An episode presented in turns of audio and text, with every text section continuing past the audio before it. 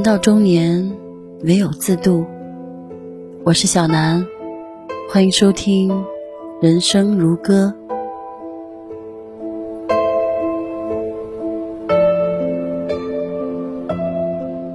有句话很戳心：成年人的世界是哭到累了、倦了，即将入睡，也要先设个闹钟。这个世界，谁都有自己的难，谁都有自己的苦，能渡你的，只有你自己。如何自渡？靠自律，成自由。自渡需要做的第一件事是自律。我在网上看到过一个问题：高度自律是一种什么体验呢？有一个高赞的回答是：不再被生活拖拽着前进，而是生活在你的方寸之间，一切都有条不紊的进行，想要的生活触手可及，所有的事情都在朝好的方向发展。有一位听友分享了他姐姐的故事，姐姐是一位家庭主妇。在很多人的观念里，家庭主妇代表一种自由，在煮饭与做家务之余，可以用一种散漫的态度去生活。比如说，可以一整天不修边幅，可以素颜，可以穿着睡衣买菜逛街。可这位听友说，他的姐姐却是一位非常自律的家庭主妇。姐姐每天很早就起床，为丈夫和孩子准备早餐，送别家人后，马上换上运动衣，在附近的公园跑上一个钟头。回来后，洗过澡，化好妆，穿上自己喜欢的衣服，光彩动人。下午时则雷打不动地坚持看上一个钟头的书。她从不在食量上放纵自己。又坚持运动，所以结婚七年，养了两个孩子，都还保持着两位数的体重。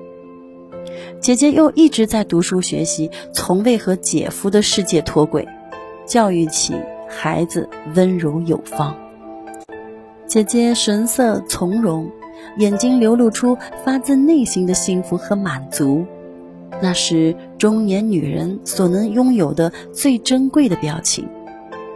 姐姐常说，这种自律带来的自由，恰恰是掌控自己生活的能力。你要相信，自律的人总能找到属于自己的亮光。每天锻炼一小时，时间长了，身体素质会不断的和他人拉开距离。每天读书一小时，坚持一年半载，谈吐、气质和思维也会发生巨大的改变。很多坚持的过程看似微不足道，却因为日复一日的积累，产生了质的变化。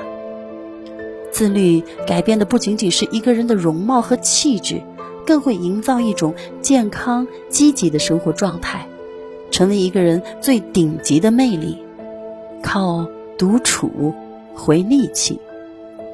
自渡需要做的第二件事是独处。如果生活注定波涛汹涌，很多不顺，我们可以通过独处为自己积蓄力量。曾经有这么一个视频，有一位男士去过一个很穷、很偏僻的小山沟走亲戚。进村的时候，他看到一位四十多岁的女人背着柴刀准备上山。因为是在大山里，很少遇到人，他停下来问道。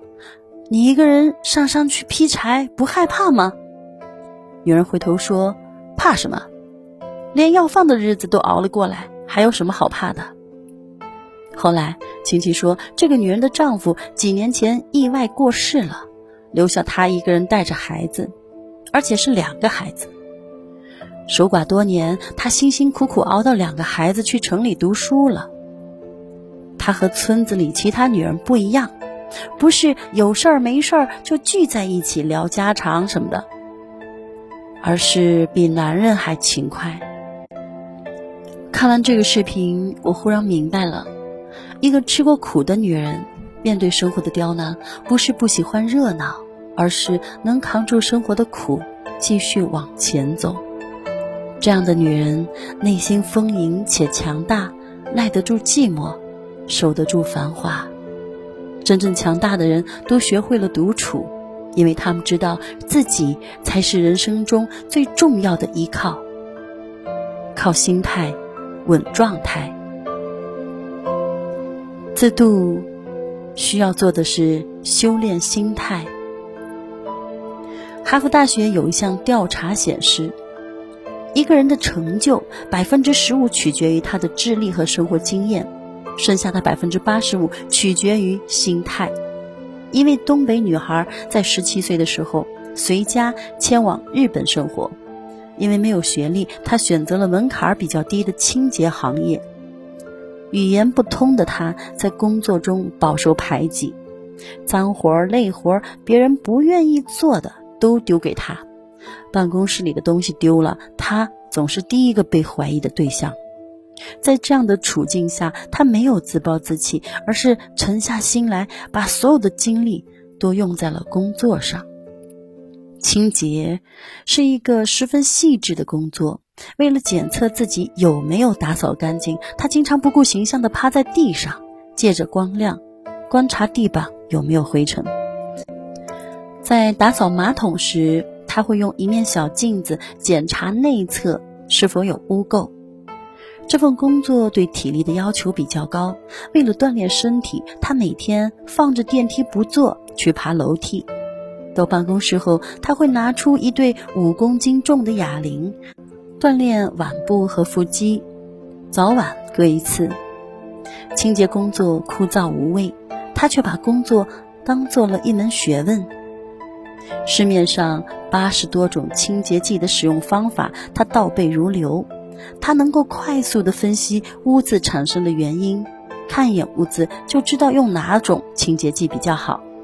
凭借着对工作的积极追求，二零一六年他被。评为了日本国宝级的匠人，他的名字叫做新津春子。虽然从事的是清洁工作，但他却成了日本家喻户晓的明星。工作中遇到问题，有人怨天尤人，深陷负面情绪无法自拔；有人放纵自我，消极应付。在日复一日的工作中，逐渐失去了竞争力，但成功的人却选择了另一条路。他全盘接受工作中的考验，逢山开路，遇水架桥。三六零的创始人周鸿伟说过：“放空自己，抱着学习的态度，调整好心态，你将受益无穷。”人这一生就是一个从自己爬。到自己走，再到自己搀扶的旅程。不论高山还是低谷，喜乐或是悲伤，都没有人代替你走完。